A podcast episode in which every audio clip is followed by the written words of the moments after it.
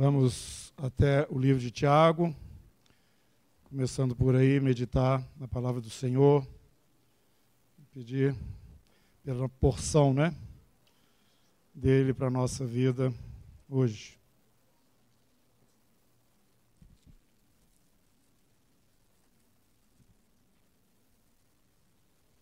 Esse texto já foi lido pelo nosso irmão Ricardo, capítulo 4. De onde procedem guerras e contendas que há entre vós? De onde senão dos prazeres que militam na vossa carne? Cobiçais e nada tendes, matais e invejais e nada podeis obter. Viveis a lutar e a fazer guerras, nada tendes porque não pedis. Pedis e não recebeis porque pedis mal para esbanjardes dos vossos prazeres. Infiéis, não compreendeis que a amizade do mundo é inimiga de Deus? Aquele, pois, que quiser ser amigo do mundo, constitui-se inimigo de Deus. Ou supondes que em vão afirma a Escritura, é com ciúme que por nós anseia o Espírito que ele fez habitar em nós? Antes, ele dá maior graça pelo que diz. Deus resiste aos soberbos, mas dá graça aos humildes. Sujeitai-vos, portanto, a Deus, mas resisti ao diabo, e ele fugirá de vós. Chegai-vos a Deus, e ele se chegará a vós outros. Purificai as mãos, pecadores. E vós que sois de ânimo dobre, limpai o coração. Afligi-vos, lamentai e chorai. Converta-se o vosso riso em pranto e a vossa alegria em tristeza. Humilhai-vos na presença do Senhor, e ele vos exaltará. Amém. Senhor, a tua palavra é como espada de dois gumes, que alcança o nosso espírito, a nossa alma e também o nosso corpo. E nós precisamos que ela faça esse trabalho, venha operar em nós, Deus, removendo todo o resquício de coisas da nossa natureza passada e moldando em nós, ó Deus, as feições do teu Filho amado, nosso Senhor e Salvador Jesus, que é o nosso padrão, Senhor. O padrão que o Senhor nos deu. Portanto, queremos ser semelhantes a Ele. Nos abençoe nessa manhã, nos instruindo em nome de Jesus. Amém. Irmãos, eu estou muito impressionado com o tabernáculo. É, muito se fala sobre esse tabernáculo, mas eu tenho entendido que o Senhor quer que nós entendemos a realidade funcional desse tabernáculo, é, onde, hoje, onde nós hoje oferecemos a Deus o nosso culto. A forma como a igreja tem se manifestado, tem se organizado e tem feito o, é, o seu trabalho diante do Senhor, ela ainda está um pouco disforme em relação ao padrão que nós temos. Deus disse para Daniel, melhor, para Moisés, para ele fazer conforme um padrão. Ele já tinha um tabernáculo construído, e você já leu isso em Hebreus. Esse tabernáculo não foi feito por mãos humanas, mas ele já existia. Então ele mostrou para Moisés como que ele queria que esse tabernáculo fosse na terra. E foi assim que Moisés construiu de acordo com o modelo. E Deus instruiu também como que seria o funcionamento. E esse funcionamento tinha tudo a ver com a adoração que deveria ser prestada a ele, porque o povo até aquele momento não sabia de nada praticamente com relação à forma de cultuar este Deus. Era um povo criado na cultura egípcia e tinha todas aquelas influ influências pagãs. E Deus então disse para eles como que o culto aconteceria. E você vai lendo nos livros aí da lei, os cinco primeiros livros. É, Moisés escreveu e neles está, está ali a forma do funcionamento do tabernáculo. Mas nós aprendemos uma coisa maravilhosa. Nós aprendemos que isso diz respeito à antiga aliança. E Deus, pelos profetas, já tinha dito para o povo de Israel que ele faria uma nova aliança, tendo em vista que eles haviam anulado a primeira. Anulado no sentido de que eles largaram mão daquilo. Eles não queriam servir ao Senhor da forma como eles foram instruídos. Então Deus disse para eles, através do profeta Jeremias: Eu vou fazer uma nova aliança. E dessa nova aliança eu vou imprimir as minhas leis dentro de vocês. Eu vou fazer uma nova aliança com vocês. Esta nova aliança tem tudo a ver com o tabernáculo que é eterno, aquele que já está lá em cima, onde o Senhor seria adorado de uma forma verdadeira, da forma como ele realmente gostaria de ser adorado. E o seu filho vem nos instruindo. Agora, agora não é mais essa questão que vocês estão discutindo aí, samaritanos e judeus, onde que adora a Deus? Se é no Monte Samaria, se é lá em Jerusalém? Não. O Pai está procurando adoradores que o adorem em espírito e em verdade. Estes adoram no tabernáculo lá de cima. Esses adoram em espírito e em verdade. O tabernáculo que estava lá, da antiga aliança, ele era apenas um símbolo ou alguma coisa assim, para te dar a, a, a, o sentido de algo, de algo que é permanente que viria e que já veio.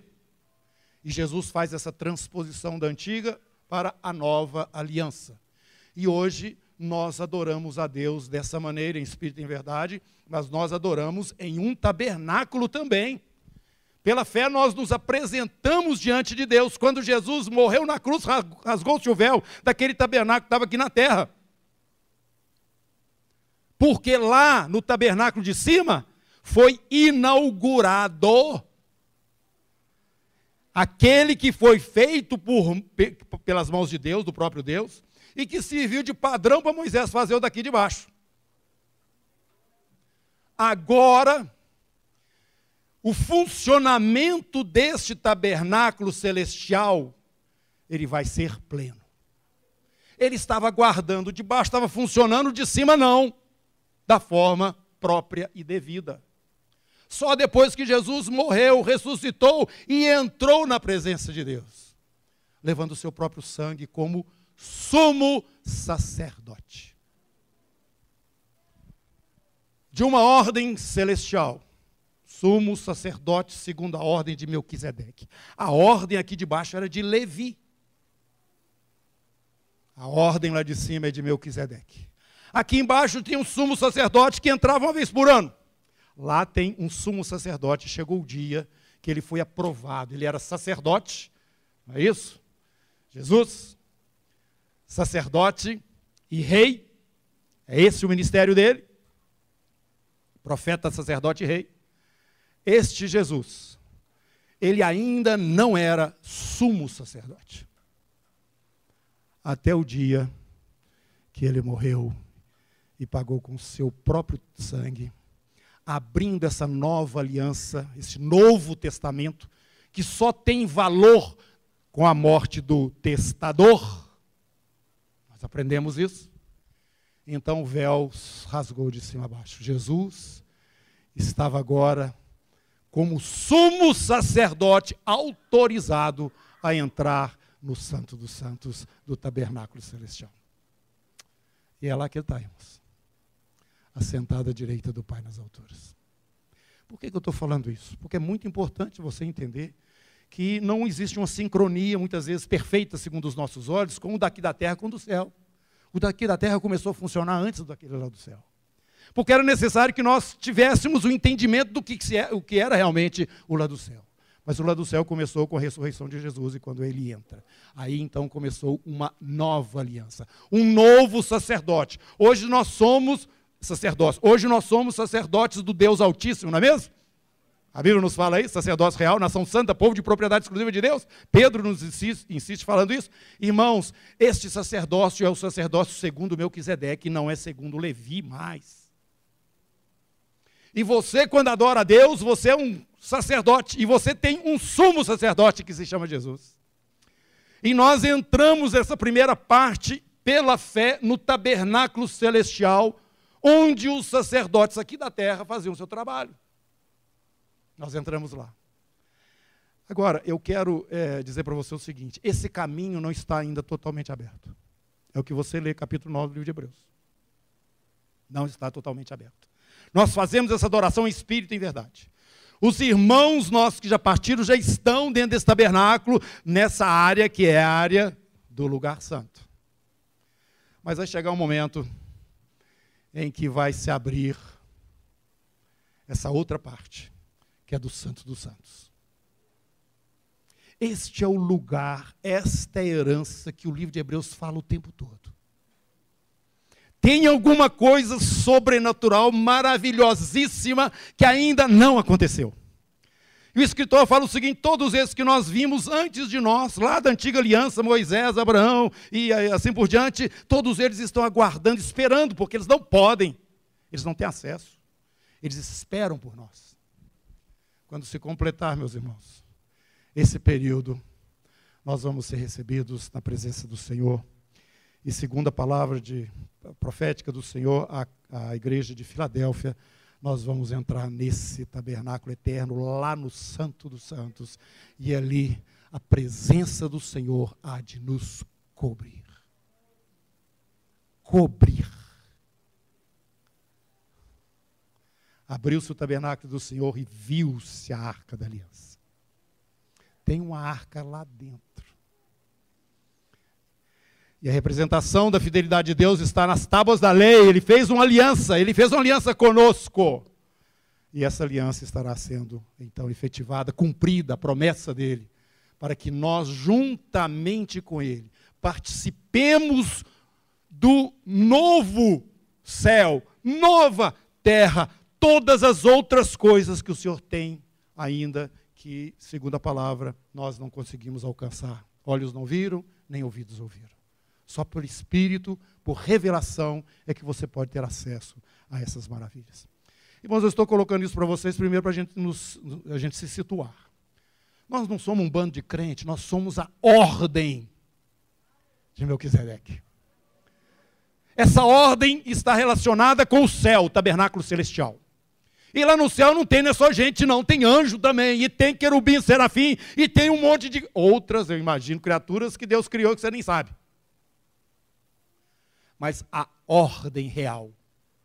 Aqueles que estão identificados com o que se assenta no trono são os sacerdotes, cujo sumo sacerdote se chama Jesus e está totalmente identificado conosco pela obra que ele realizou por nós ali na cruz. Então, quero primeiro te situar. Nós precisamos nos ver diante dessa obra maravilhosa de Deus que está sendo revelada dia após dia. Isso está acontecendo, você está começando a perceber que você consegue voar mais alto do que você tem voado até agora. Você está começando a perceber que coisas invisíveis ou, entre aspas, impossíveis estão acontecendo diante dos seus olhos.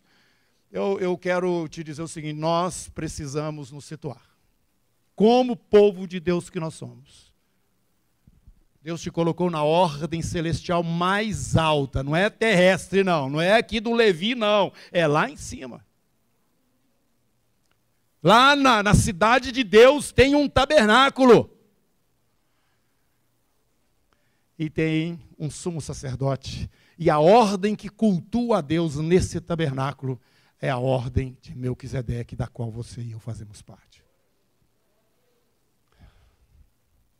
É o que Paulo fala. A breve e momentânea tribulação, provação que nós passamos aqui, meus irmãos, não é nem de longe para comparar com o peso de glória que vai ser revelado. Então situe-se. Onde é que você está? Por que, que você está ainda fazendo parceria com o mundo? Por que, que ainda, como sacerdote do Deus Altíssimo que você é aqui na terra, autorizado por Ele, como embaixador, você faz tanta questão de valores terrenos? Por que, que a sua vida não está transbordando, não está fluindo no poder de Deus e, e, e sendo um, um, testemunho assim evidente, uma tocha viva do Senhor andando pela terra. Por quê? Jesus, quando estava para ser preso, ele falou assim: está vindo aí o, o, endemoniado aí com, com Satanás, né, o, o Judas. Ele não tem nada em mim. Ele não pode, ele não pode dizer que eu tenho qualquer coisa que pertença a ele ou que é dele. Ele não tem nada em mim. E nós? problema maior nosso, de muitas dificuldades das quais nós estamos inseridos, é porque nós trazemos uma bagagem muito grande daquilo que é mundo. Mundo.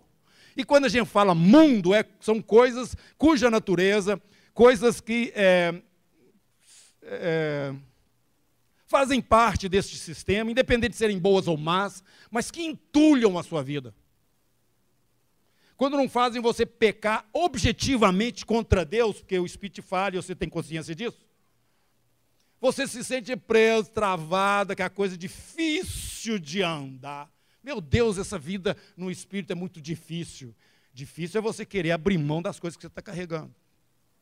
Difícil você parar de valorizar tanto as coisas dessa terra para começar a valorizar aquelas que são eternas. Lembre-se que aqueles que são da ordem de Melquisedeque vivem neste mundo pela fé. Por isso que Deus não se envergonha deles e tem preparado um galardão para eles e vai dizer para eles o seguinte: você esperou? Está aqui, pode usufruir. Você abriu mão de tantas coisas que estavam disponíveis para você. Por causa disso aqui, Pois bem, entra e usufrui, meu filho. Servo bom e fiel. Será que nós estamos vivendo dessa forma, igreja? Será que nós estamos realmente separados deste mundo? Por que, que tem guerras, discussões, brigas? Ele está falando aqui. De onde é que vem isso? Por causa da nossa própria carne. Paulo fala quando está havendo alguma contenda entre os irmãos, é, é melhor você levar prejuízo. Abre mão eu quero aqui fazer um parênteses e dizer para vocês o seguinte, irmãos. É, nós estamos entrando num momento, já falo isso todo domingo, né? Cada vez mais difícil aqui no Brasil, até o mês de outubro, as coisas vão ficar mais complexas, né? Tudo indica que sim. E então eu queria é, já dar essa orientação para os irmãos que nos nossos grupos de igreja casa, grupos aí de, dos ministérios, todos os grupos relacionados aqui como atividades da comunidade cristã da Zona Sul, nós estamos então dizendo para você o seguinte: não é, compartilhe e nem fique expondo posições políticas e pensamentos políticos, tá bom? Não faça isso. Se você quiser conversar com algum irmão, faça isso só você e ele, tá? Diretamente. Fica à vontade para discutir. Mas no, ambiente nosso, no ambiente de comunidade, eu gostaria que vocês não ficassem é, fazendo isso. Para não dar oportunidade para Satanás. Agora, eu queria também dizer a vocês o seguinte: que nós somos posicionados aqui, a partir do presbitério, em relação à política que está aqui, tá, no Brasil hoje. Nós somos literalmente contra a proposta da esquerda no Brasil o plano de governo da esquerda. Somos literalmente contra. Agora, eu não gostaria que pessoas que pensam, você é livre no Senhor, tá? pensa diferente, acha diferente, é, encontre algum espírito aí aguerrido né, dentro das nossas redes sociais aí para dar oportunidade para divisões, porque nós não somos direita nem esquerda, nós somos filhos do Deus Altíssimo. E da mesma forma que na igreja tem irmãos que interpretam até mesmo doutrinas de maneiras diferentes, nós temos que nos aceitar porque nós nascemos do mesmo Pai. A nossa unidade não está na doutrina, presta atenção nisso, é no novo nascimento. Se você nasceu do mesmo pai que eu, nós somos irmão. Eu acho você uma anta. Você é meu irmão. Eu não sei como é que nós vamos passar naquela porta lá no céu, nós dois juntos. Mas você é meu irmão. E nós temos então que debaixo desta graça que suplanta toda situação momentânea, passageira desse mundo, questões ideológicas, seja o que for, nós somos embaixadores do Deus Altíssimo. Então, no mínimo, tenha misericórdia para com o irmão que não pensa como você em relação a estas coisas, mas nós não podemos abrir o nosso ambiente para que haja dificuldade entre nós aqui, como irmãos e família que somos. Quem pode falar um amém? Glória a Jesus. Glória a Jesus. Então, queridos, esta é a palavra do Senhor para nós. Ele fala que vocês estão cobiçando e nem por isso vocês estão adquirindo coisa nenhuma. Vocês estão matando com a língua, viu, gente? Não é matando lá igual a facada que fizeram aí no, no Bolsonaro, não. É, cobiçais nada tem, desmatai, ainda fica tendo inveja um do outro, e vocês com isso não ganham nada. Fica se debatendo um com o outro, fazer guerras uns com os outros, e qual que é o lucro disso? Vocês pedem e não recebem, porque, na, na verdade, o objetivo de vocês, quando pedem, é ter algo para esbanjar no seu próprio prazer. Nós vivemos dentro da geração hedonista, nós estamos vivendo dentro daquela ideia de que eu tenho que ser feliz e tudo tem que dar certo na minha vida, e é assim que os homens estão andando no mundo hoje. Mas nós fomos comprados, meu. Nós não temos o direito de dizer para Deus o jeito que nós queremos viver. Um morreu por todos, logo todos morreram. E os que agora vivem, não vivem mais para si mesmos, mas para aquele que por eles morreu e ressuscitou. Está escrito na sua Bíblia, viu? Então, Senhor, está difícil. Aí ele vai virar para você no mundo três aflições. Tem de bom ânimo, eu venci. Como é que você quer vencer alguma coisa que não é contrária a você? Como é que você quer ser vencedor se você não quer ter luta? Como é que você quer se assentar ao meu lado sem pagar um preço de fidelidade? Não tem jeito, irmãos, não tem jeito. O Espírito Santo está falando para nós: separa, separa. Você não está percebendo que está vivendo no, final do, do, do, tempo e já está passando a hora, você já, já entendeu há muito tempo o que, que o Espírito está te falando. Separa, vocês são meus, eu tenho ciúmes de vocês. Fala para o irmão aí, ó, Deus tem ciúme de você. Cuidado com isso. E a palavra é esta mesmo. Não adianta você querer melhorar isso aí, não. Deus tem ciúme. Aí você vai mas Deus é amor? É, no amor não existe ciúme. Conversa com Ele. Conversa com Ele. Mas o que eu quero te falar é o seguinte: Ele tem. Se você carrega o nome dEle, se você foi participante da graça do Senhor. Você lá já leu lá em Hebreus. Terrível coisa é cair nas mãos do Deus vivo. O apóstolo Pedro chega até alguns interpretam um pouco diferente, mas eu vejo dessa maneira. Ele fala o seguinte, gente, era melhor que eles nem tivessem entregue a vida deles a Deus, ou, ou confessado, ou andado pelo caminho, porque depois vai ser pior. Nós aprendemos aqui pelo livro de Hebreus mesmo que não tem jeito de recuperar pessoas que já provaram do dom celestial. Tem jeito. Deixa para os teólogos discutir se isso é vida eterna ou se não é, ou o que, que é. Mas o que eu quero te falar também com todas as letras: juízo de Deus. Então, queridos, nós estamos nesse momento. E se Deus está fazendo isso é porque ele, ele gosta demais de você. Ele não quer te dividir com o mundo. Entendeu? Não quer. E você vai começar a experimentar uma vida diferenciada, uma vida leve, uma vida de paz, uma vida onde você vê a mão do Senhor indo adiante, endireitando o caminho, porque as suas motivações não estão voltadas para a satisfação própria, mas para satisfazer aquele que por você morreu e ressuscitou. Nós falamos muito esse versículo, mas será que ele está tendo expressão na sua vida? Agrada-te do Senhor. Tenha prazer nele. Usufrua. Veja ele como um Deus gostoso, prazeroso, agrada-te dele, tenha prazer nele. E ele satisfará os desejos do seu coração. Ele vai corrigir o seu interior, você lá dentro. Ele vai mostrar para você, ô oh, meu filho, é igual menino, né? Você vira para ele e fala assim: come isso aqui? Não, não come não. Você já comeu? Não, não comi não. Mas você não sabe o gosto? Experimenta pelo menos. Não, não quero não.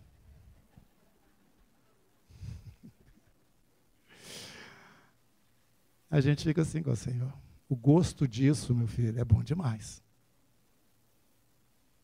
Ele vai organizar a sua vida em cima daquilo que é bom. Ah, minha vida vai ficar mais de rosa? Não, não vai. Já vou te falando, não vai. Mas você vai ter paz. Você vai ter alegria dentro de você. Você vai ter autoridade. Você vai confrontar aquelas coisas que não são da parte de Deus e vai bloqueá-las na sua vida e em volta de você. Aí você vai começar a respirar um ar mais puro. E você vai ter saúde espiritual. Amém. Então, queridos e amados irmãos, eu posso então terminar e concluir esse compartilhar dizendo o seguinte: nós precisamos ser mais, mais cirúrgicos, é a palavra que eu gosto de usar agora, né? No sentido de separar aquilo que é do Senhor, aquilo que não é do Senhor. Aquilo que é peso inútil para viver uma vida simples, objetiva e precisa, porque dessa terra nós não vamos levar nada. A nossa herança está toda lá. Amém? Curva sua cabeça. Vamos orar ao Senhor.